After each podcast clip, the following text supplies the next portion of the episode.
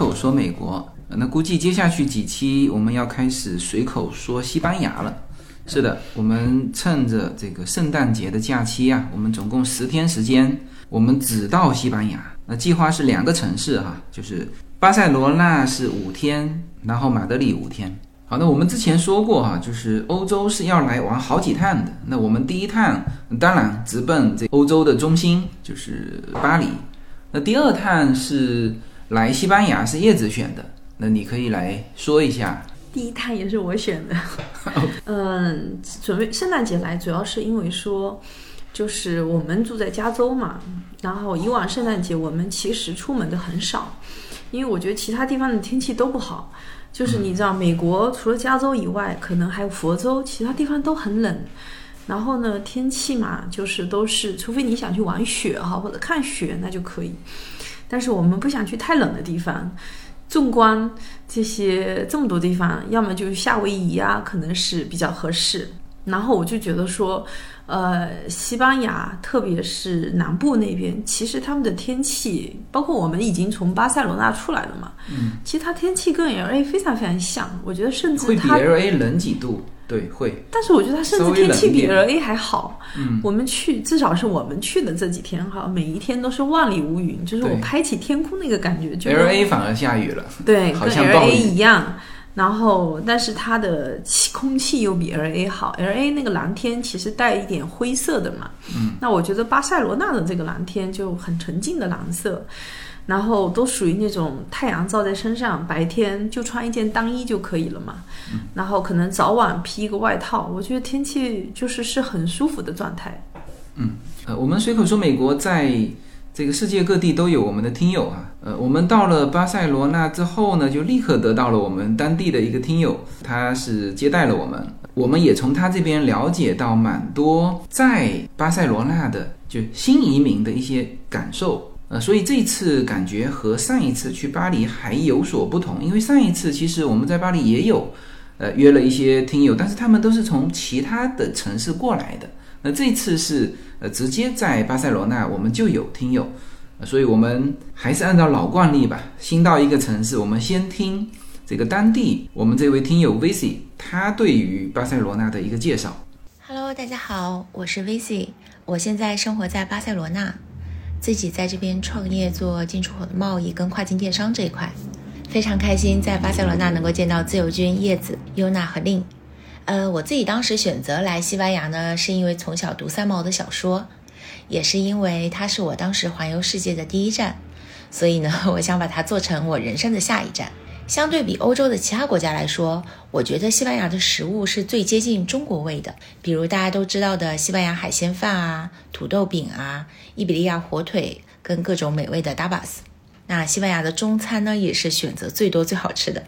有很多很多的火锅店啊、烧烤店啊、啊川菜、湘菜、广东菜、东北菜，我觉得能想到的基本上这边都能找到。可以说，像我这样有中国味的人在这边生活是可以做到真的非常舒适的。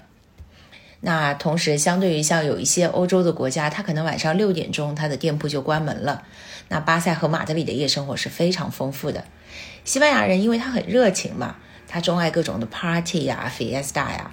呃，有时候我邻居总是周末嗨到这种半夜两点钟，我也没有办法去投诉他。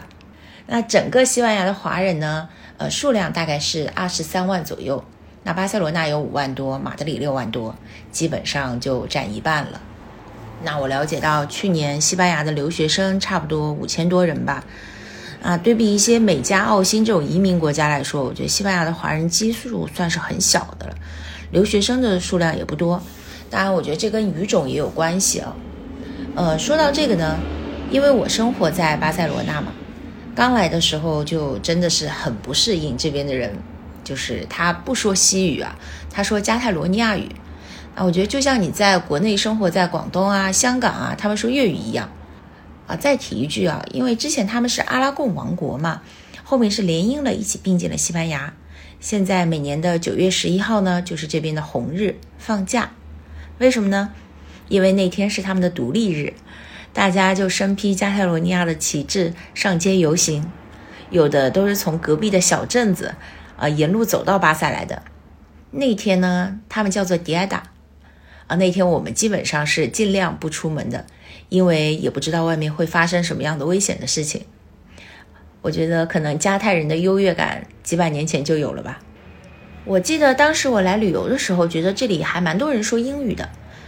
可是呢，真正等我过来生活了，才发现，你去银行啊，去政府办事啊，甚至说去医院啊，都没有人会说英语，就有时候真的很无助。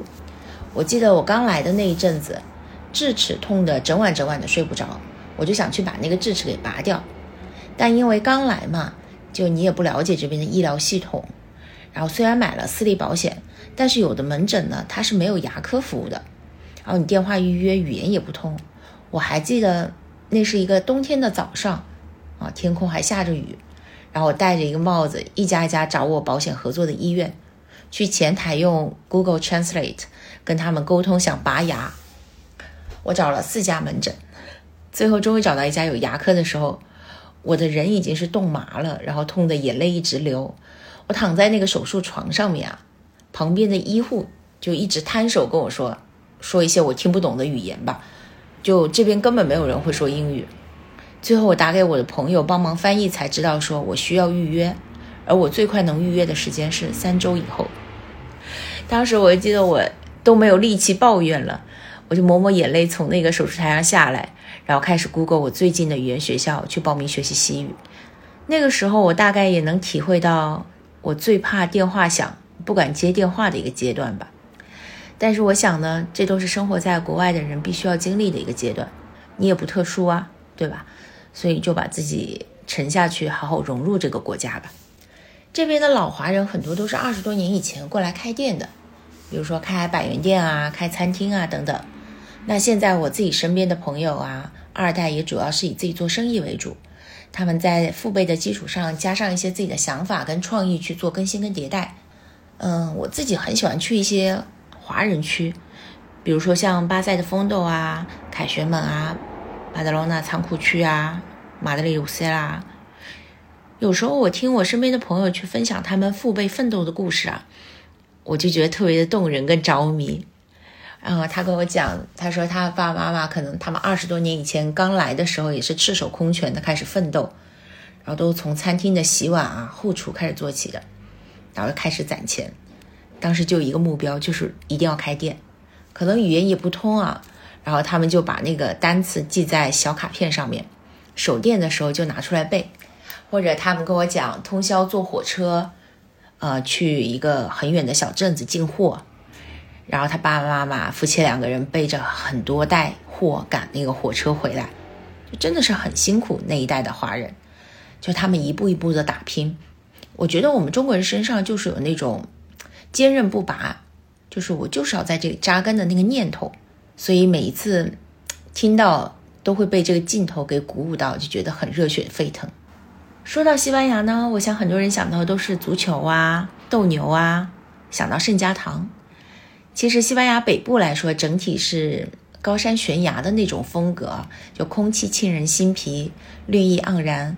那崎岖的海岸线跟非常迷人的食物都是他们的名片。像北部的 San Sebastian 那边是整个欧洲拥有最多米其林的餐厅。呃，西班牙的南部呢，因为之前有被阿拉伯入侵过，所以它的建筑风格融合了穆斯林的风格，比如非常著名的阿尔汉布拉宫。嗯，我住在巴塞罗那，这里的气候很好，有山有海。夏天你可以去海滩，冬天可以滑雪。这里呢还是高迪之城，城市里有很多高迪设计的建筑，让整座城市都像漫步在童话里一样。春夏秋冬都有它迷人的风景，这是我眼中的西班牙。欢迎大家来西班牙玩，也发现你眼里的西班牙。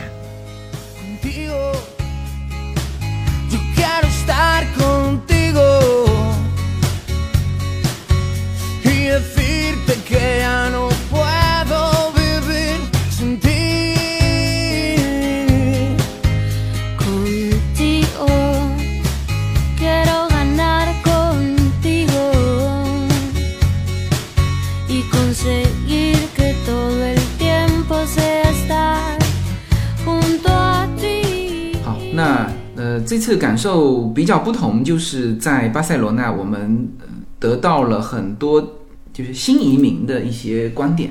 呃，除了 Visi 之外呢，就是我们还有一个当地包车的一个司机。那天在路上我们也聊了很多，师傅是从新移民的角度去聊一个当地华人在这边的生活状态，这个也非常有意思。但是我们这一期呢，就是不作为开篇向大家展开的内容哈。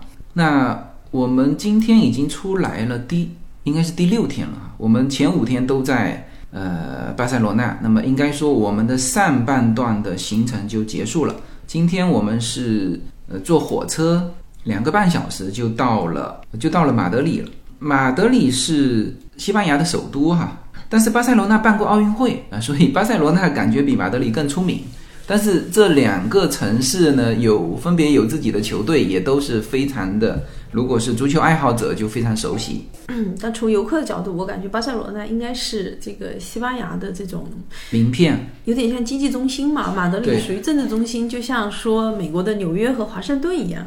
那我们这期呢，我们先说一下我们已经走过的这个巴塞的一些感受哈。呃，其实，在说这一期之前。我们是在上周末，我们其实已经跟我们自己的这个会员已经直播过一次了。呃，但是因为知道美国的时间和欧洲的时间它又是完全不同，所以我们直播的时间也不停的在在变化。那么在直播的内容里面，我们主要是跟大家详细说了一下一些呃旅行的成本，呃，包括比如说机票，我们这次过来机票。四个人来回两千六美元哈，我们觉得这个机票还是蛮划算的。然后总体来说，这一边的旅行成本呢，并不比美国贵。总体来说，我感觉是美国的旅行的所有的成本大概都是打个七八折，差不多吧。酒店、餐厅是吧？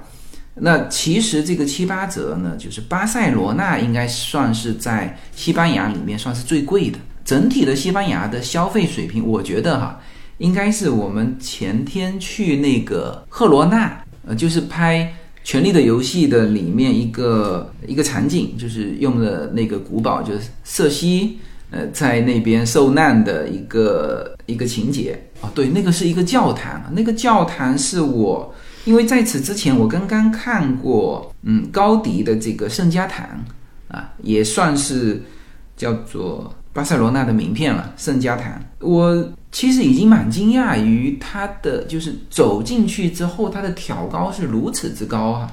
但我看，就是那一座教堂，就是如果不是《权力的游戏》选择做那个呃拍摄景点，我们根本不知道。但是我也非常意外，那个教堂的挑高也是非常之高，好像是。那个教堂是不是是世界上最大的？它叫做哥特式的宗殿，就是没有支柱的那种宗殿，是全世界最大的。对我这个从下面往上看，感觉是有十层楼的，就是它的平顶嘛。现在资料还没查哈，就是他，因为他写的是一四多少年，我这个真的是到现，如果真的是一四多少年，我就很难理解一四多少年怎么来的这个。建筑能够建这么高挑高的那么大的这个中空，这个我回头再再查一查。就是我们其实到了赫罗纳，我们感觉哈，就赫罗纳的消费水平，应该就是因为赫罗纳其实它其实也是一个呃就旅游城市嘛。嗯，赫罗纳是它西班牙有一个省叫赫罗纳省，它是一个大省，主要是这个加泰罗尼亚的首都。等于是加泰罗尼亚这个大区的首都应该是在赫罗纳，它是它的等于是都市一样的。嗯，应该是它那边的消费相对来说会低一点，所以我们在那边吃了一次饭才四十几欧，我就觉得巨便宜。我们吃的还挺好的。对，正常我们一家四口如果在美国啊，应该是就是每次都要一百二左右嘛，呃，就是三十到三十五美元，这是最基础的。吃英澳可以。啊，英二会便宜，就快餐是便宜，但是我们说英澳的水平就是这个基准的水平，所以我们估计哈，就是就西班牙整体的水平应该就是那个水平，但是呢，我们去的巴塞罗那，其实它的消费是美国的七八折，但是呢，它已经是西班牙最贵的了。那么这个是关于酒店跟餐厅。但是呢，巴塞罗那的旅行啊，我们走过这么多地方啊，包括美国，包括日本，包括世界所有的地方，就是它的门票是我们印象当中相对非常贵的。对我买票的时候，我就一直在惊叹西班牙的门票如此之贵，我觉得可以跟中国媲美啊！而且它是儿童票和成人票几乎没有什么差别，不会差很多。像其实我们去年去巴黎啊，我们上去阿姆斯特丹，大多数都是成人，呃，门票，小孩儿他们两个几乎我就没有付过门票，而且巴黎很多地方呢，就是，嗯，如果你写你是带着小孩儿成人门票，他都给你打折的那种嘛，嗯，但是在西班牙，基本上门票三四十欧是很正常的。基本上都是这个价格起。我买的最便宜的门票就是今天去那个贵尔公园嘛，就是那个高迪的那个烂尾工程的那个公园，那是一个人十块钱嘛。呃，这个是最便宜的，其他都是非常贵的。而且我觉得这个巴塞罗那特别会搞这种旅游的这种项目哈，像高迪的那些。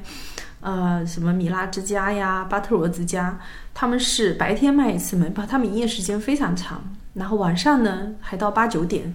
他晚上现在再搞一个灯光秀，然后给你加个十块钱，再卖一次票，就是是不一样的嘛。就是说，它整个旅游的收入应该是巴塞罗那蛮重要的一个一个支柱收入，所以就当地人也是这么说的啦。他说，整个城市赚的就是你们。游客的钱，嗯，是吧？而且公共交通也挺贵的。公共交通非常贵，就是你知道在巴塞罗那坐公交车有多贵吗？一张票就不管你去哪里啊，就最短的程是二点四欧，就是你如果单独买票的话，二点四欧。我们当时买一次的那个地铁票是四个人九九块多嘛，对吧？对。因为其实我们本因为嗯。大家都知道，就是来欧洲，像巴黎呀、巴塞罗那呀，就是西班牙哈，或者罗马、意大利这种小偷都特别多。其实我们原来计划，因为我们有四个人嘛，我们就是计划说打车要多一点嘛。就是少坐公共交通，所以呢，并没有买他什么十次票啊，或者，嗯啊，这个三三日票、十日票那种哈。我们就在想，可能是偶然坐一下，然后就被他的这个交通费给震惊到了。对我们这个还理解了很久，因为我们第一次是坐他的地铁，嗯，就地铁我也能理解。因为它一次票是好像也是两块多三块，而且它的票是没有分大人小孩的。对，我们在其他地方做这种票，基本上，嗯，像日本呐、巴黎呀，它都是有小孩的这种给你这个选项，然后小孩很多是不要钱的嘛，你大人付钱，小孩或者就是意思一下特别少的钱。他们的门票，大人呃就是公共交通的费用，大人小孩是一样的。对，就地铁我也也就忍了。就没有想到公交车，而且公交车我们总共那天应该只坐了三站，他反正不管你几站了，你上去一站路，他也是按照二点四欧收。二点四欧，后来我们问了这个就是我们的那个司机嘛，就是他说，哎，他说你们要去买那个次票啊，十次票，十次票，他说算下来是多少呢？就一块多。我心想，一块四也很恩贵，好不好？你是公交车，诶，是不是？你很多地方公交车是免费的，或者说叫做象征性的，一点点钱。无论是中国还是美国还是哪里哪里，就公交车，我记得都是几几毛钱，是吧？他这收个二点四欧，真的是把我震惊到了。而且，他不仅我们收，就是当地的居民，你就算买十次票，你像那个当地居民应该有居民票，就他们也是十次票。没有居民票，有可能我不清楚哈，是不是有月卡？但是呢，他说他小孩，他小孩在这边已经五年了，是吧？他小孩买十次卡，十次卡，他小孩肯定也不是说天天坐嘛，就是偶尔坐一下，所以才买那种的。天天坐的肯定他就是有更便宜的票，有可能。但是反正这个无论是对于外来的游客还是当地的居民，但今今天这个不展开哈，就是。巴塞罗那就是西班牙的这个新移民华人吐槽这边的一个最重要的就是消费高。对我们来说，就是我特别震惊的就是它的门票和它的交通费，那这个是就超出我的想象，就是我想不到。嗯，那这个是我们说到的呃旅行的成本，就是我特别再强调一下他们这边来这边旅行的，特别要注意他们的交通费哈。门票也是很大一块支出，我觉得好像我们去美国的那些地方，之前去的巴黎那些，我觉得好像西班牙的这个门票是付的最多的。好，那这些我们旅行的成本在直播里面我们也都讲过了，然后在直播里面有讲了高迪，嗯，对，就是巴塞罗那呢，其实也被称之为叫高迪之城，在巴塞罗那，在西班牙有很多很多的名人博物馆。只有高迪直接把他的博物馆办在了整个巴塞罗那，整个城市。你看啊，我们应该说这一趟，因为我们第一次到西班牙嘛，巴塞罗那，然后几乎选择的点啊，全是打卡的景点。但是这里面呢，应该说超过一半都是跟高迪有关啊。比如说在我们住的酒店，因为我们住的酒店算是巴塞罗那最繁华的市区了，旁边就是米拉之家。然后再往那边走是巴特罗之家，这都是就知名的高迪的建筑。然后巴特罗之家是让我最最惊讶的，这甚至比圣家堂还惊讶，因为圣家堂那个叫公共建筑，它是个教堂，你再富丽堂皇，再这个叹为观止，就是我都就是有这个心理预期嘛。但是巴特罗其实就是一个就私人的住宅。高迪接手之后，给他做了一个叫做二手房装修，能够装修成那个样子啊，这个我就不具体展开了哈。就所有到呃巴塞罗那的，特别推荐去巴特罗之家去看一看啊，这就是一个私人住宅。然后应该说是巴塞罗那的建筑的名片，如果能够拿出就挑出一个，甚至说整个巴塞罗那城市拍的时候，它都要以圣家堂为中心，以 C 位。去拍整个巴塞罗那的平面图，所以圣家堂是绕不开的。然后今天我们还去了这个贵尔公园，所以应该说我们整个打卡的这个点，如果说巴塞罗那这几个名人，那当然第一个跳出来的是高迪。我昨天和 Vici 就是我们吃完饭嘛，就是沿着我们那个附近走，我们从我们那边走到流浪者之家嘛。然后他在半途还问我，他说：“你知道高迪是怎么死的吗？”我说：“我知道啊，被三十路公交车撞死的。”呃，他说：“对，就在我们路过的那个地方。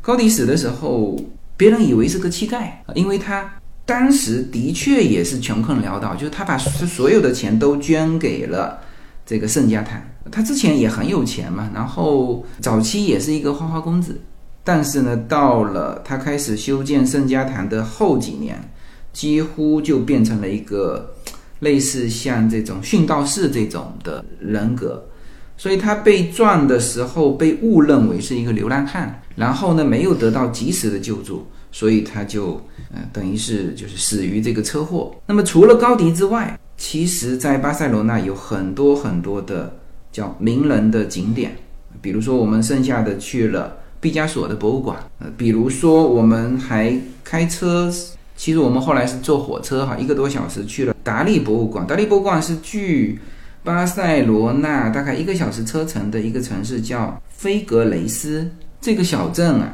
其实如果不是因为达利这个人，不是因为他的博物馆办在那边，是不可能去那边的。不仅是我们不可能啊，我想几乎所有的到这个小镇的人都不太可能。所以我们在说是达利以一人之力就创造了那个小镇，啊，或者说让这个小镇为世人所知吧。他不是说嘛，达利本身他的那个博物馆和周边的有一大片土地，其实都是达利。达利也很有钱，在世的时候就很有钱。他后来是捐给了那个小镇，嗯，其实也相当于这个小镇其实就是他一手给创立起来的。包括他，我印象以以前就知道这个人就是。他就说：“这个人的才华呀，如果不充分利用，让自己过上比较舒适优越的生活，哈，那你这个才华就是浪费了。所以我觉得他是属于那种应该是比较现实主义的这种人，哈。嗯，毕加索可能大家还知道哈，但是达利可能比较少人知道。就是如果你不是做艺术的哈，但是有一幅画，就是远看是林肯。”近看是一个裸体女人，就这个大家可能见过，对，这个也是达利创造的。还有另外一幅，可能大家也非常有印象，就是那个好多种翻译哈，就是我取比较多的叫《记忆的远恒》，啊，或者永恒的记忆，就是达利的那个就软下来的钟。这个钟呢，就是变成一个软趴趴的东西挂在树上，然后呃，这个耷拉在桌角。这个这幅画大家应该也有印象。对，这些作品都是达利的。当然，这些也都代表了西班牙的一个就是艺术的高峰。其实从欧洲的艺术，就是从绘画过来，到了达利这个时候呢，其实已经把这个就是绘画本身已经升格到另外一个境界。其实。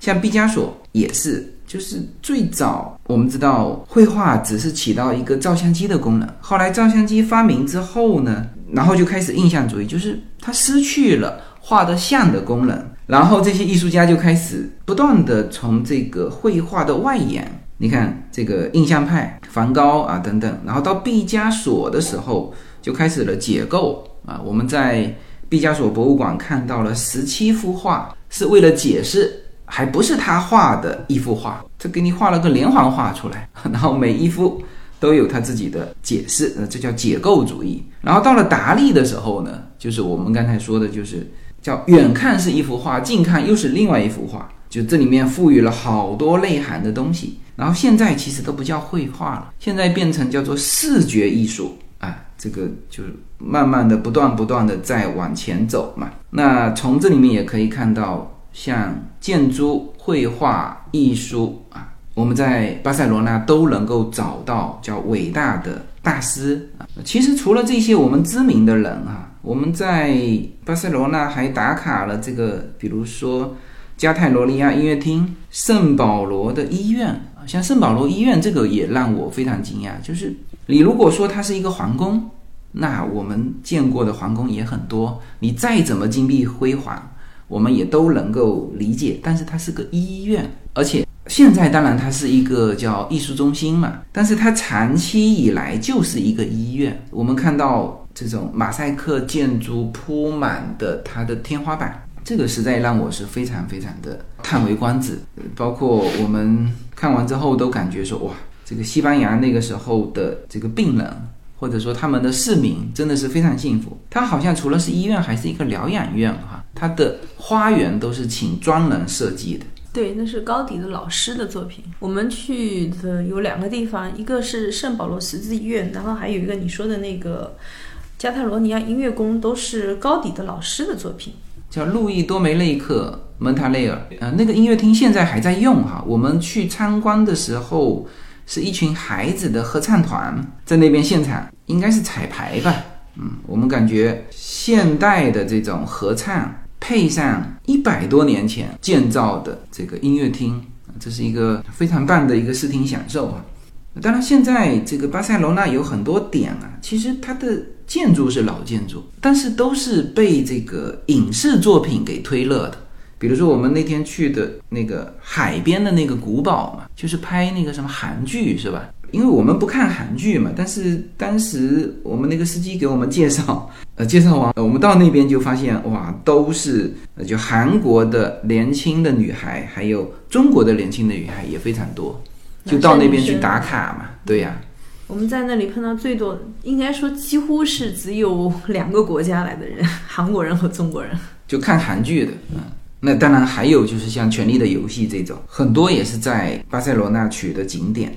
其实，在巴塞罗那有很多路边的建筑，我觉得也是也是值得打卡的啊。比如说它的凯旋门，它的凯旋门当然比法国的凯旋门要小，但是它的整体建造啊，以及它沿过去的那一片的叫公园了。直接沿到那个非常巨大的一个喷水池，那个都是其实叫路边的建筑，呃，那个地方好像是曾经为世博会建的。西班牙巴塞罗那就是他举办过非常多的这种世界级的赛事啊，我们熟知的就是巴塞罗那奥运会，所以他现在的名气是盖过了马德里。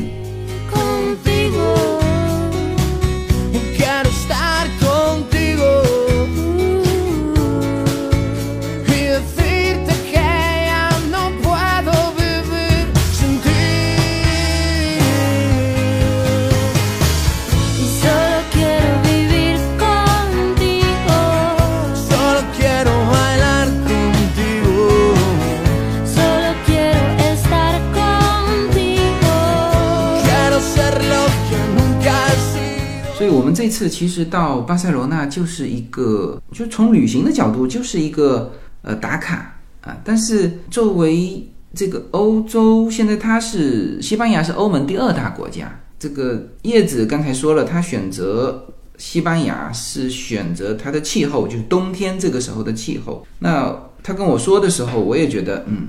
应该作为我们第二站到西班牙也是一个不错的选择，呃，因为它有建筑，还有一个就是西班牙是一个非常独特的国家，它是就最早啊，这个欧洲开始或者说我们开始全球化，最早当然是荷兰，然后就是这两个牙嘛，西班牙、葡萄牙，导致了它其实形成了一个叫西语世界，我们常常说叫英文的世界，就是从如果。出国就到海外生活，这个时候你会进入一个叫英文世界，因为你接触的语言啊，看的资料，就是你所有东西都是就都是叫做英文世界。但是呢，事实上很早有一句话叫做羞涩的英语嘛，我们这次是终于感受到啊，我们从来去你看哈，我们之前说法国和日本，大家知道法国地区是你跟他讲。这个英文他会很生气的，就是你跟法国人说话的时候，你先要这么说，就是说，呃，你能不能讲中文？呃，他说，那我不能讲中文，那那他折中就讲英文，那他也愿意讲。但是最早以前，像日本人的英文跟法国人的英文都是不好的。但事实上呢，我们走过，当然是这几年哈，走过的法国和日本，我发现他们的英文水平都有了巨大的提高。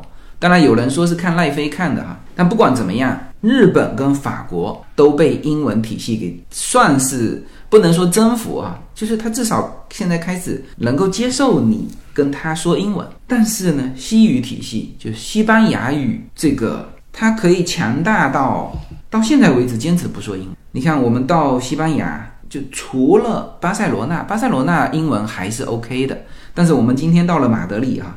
几乎就没有人会说英文，无论是司机还是餐厅啊，或者是超市，就没人跟你说呃英文。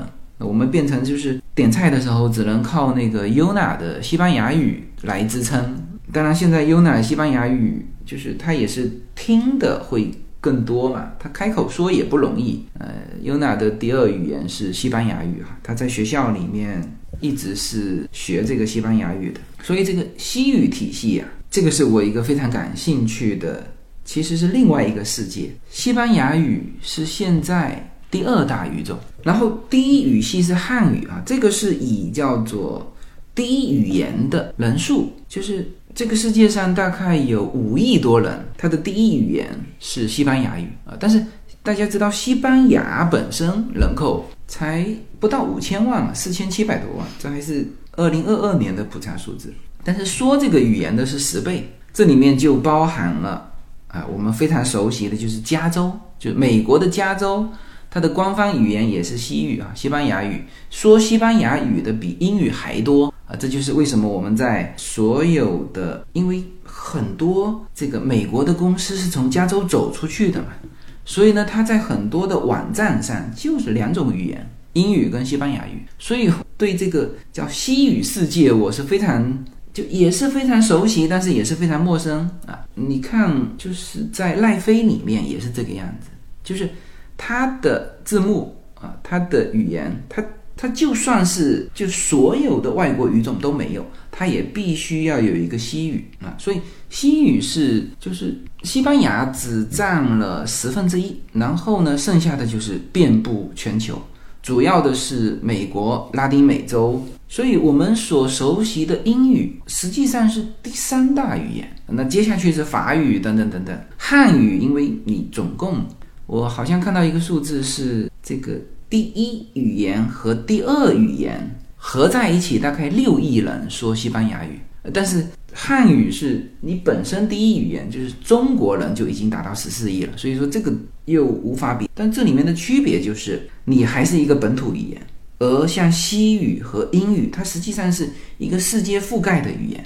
然后我比较纳闷，就是为什么这个西语世界它还能够在目前这么强势的英语世界当中，它保留它的位置。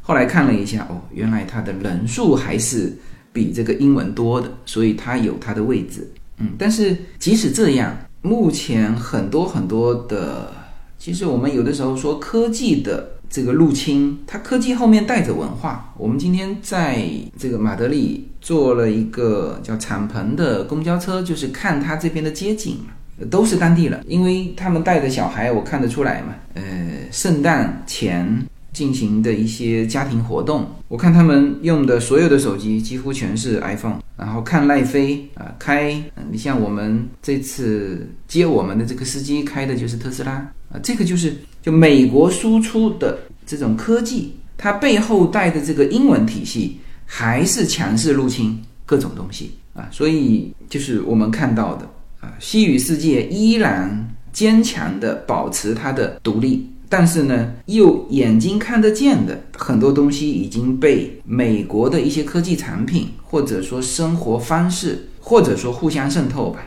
不过我们今天做马德里的那个圣诞的那个。大巴士的那个 tour 哈，我就觉得说，嗯，还是巴塞罗那的那个街景是漂亮的，就是圣诞的气氛哈也比较浓厚。我在想，可能跟巴塞罗那是它的这种旅游和文化经济中心是有关系的哈。那马德里好像整个氛围，总共我们坐那个巴士就走了三四条街，然后好像没有巴塞罗那有那么好的气氛哈。然后整个城市布置也不如巴塞罗那漂亮，我感觉。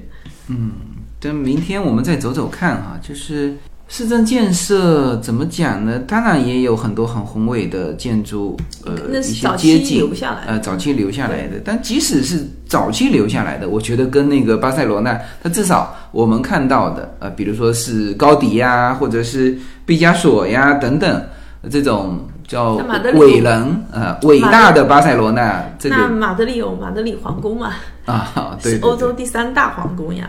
嗯，第一应该是卢浮宫，第二应该是奥地利的那个美泉宫嘛。然后第三大就是马德里的这个皇宫。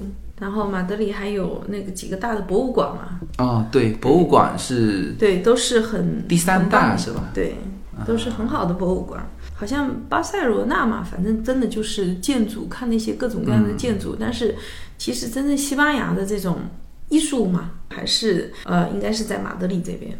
好，那今天时间有限哈，我们作为西班牙的第一期，呃，就是蜻蜓点水给大家做一个概括了。嗯，在西班牙。我觉得还是蛮推荐，一年四季都可以来旅行的哈。就是我觉得它一年四季气候都蛮好的，大多数地方可能冬季都不太好，但我觉得西班牙还是蛮不错的。可能跟这种欧洲的南部哈，西班牙呀、意大利呀、法国南部这种天气都是很不错的。嗯，呃，我们下一期吧，下一期再给大家展开。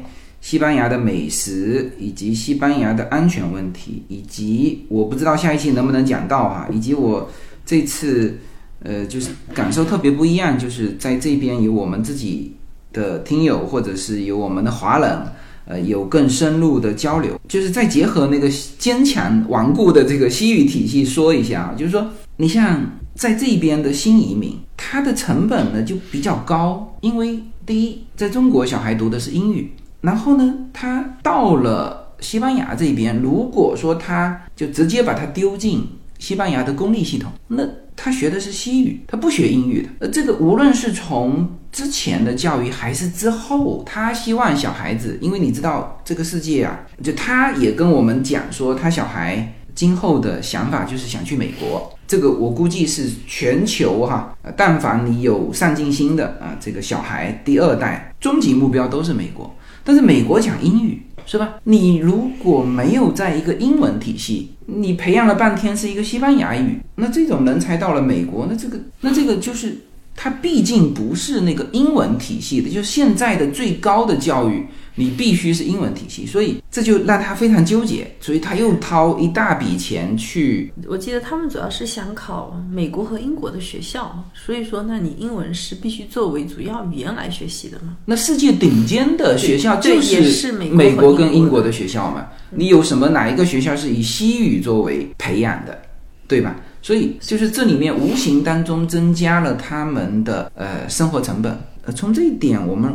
可以去感受到这种西语体系的坚持。我觉得这可能是一些小语种国家都会有一些困惑，就是移民，就是本身你是第三方国家移民到一个小语种国家，对，你都会面临的这个问题，就是说你到底是学习这个小语种去融入这个小语种的这个社会，还是说你要，嗯，可能跳脱出来。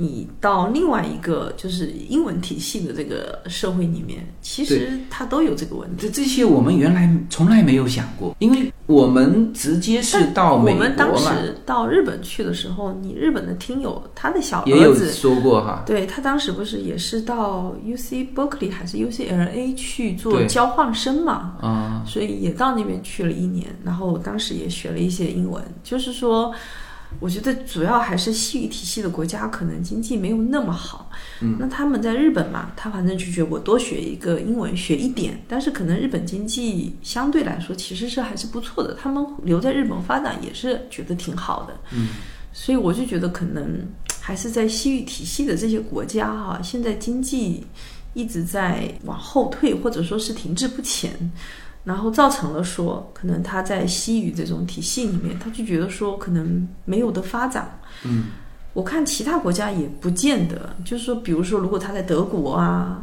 或者说是法国这种经济还可以的国家，可能就没有这么大的压力。不，刚才第一个就说到法国嘛，法国人现在也开始学说英英文了嘛，德国人英文很好的，但是压力没那么好，那么大嘛。我记得你的那个朋友和那个我们那个司机不是都说嘛，就是在这里，就算说读到博士，工资也不会很高嘛。所以我觉得主要是来自于经济压力。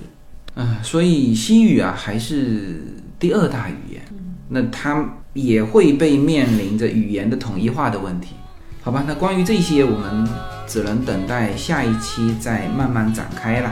呃，我们现在人还在西班牙的旅行路途当中，那后面会有更多的内容跟大家再展开。好，那这期就到这里，谢谢大家。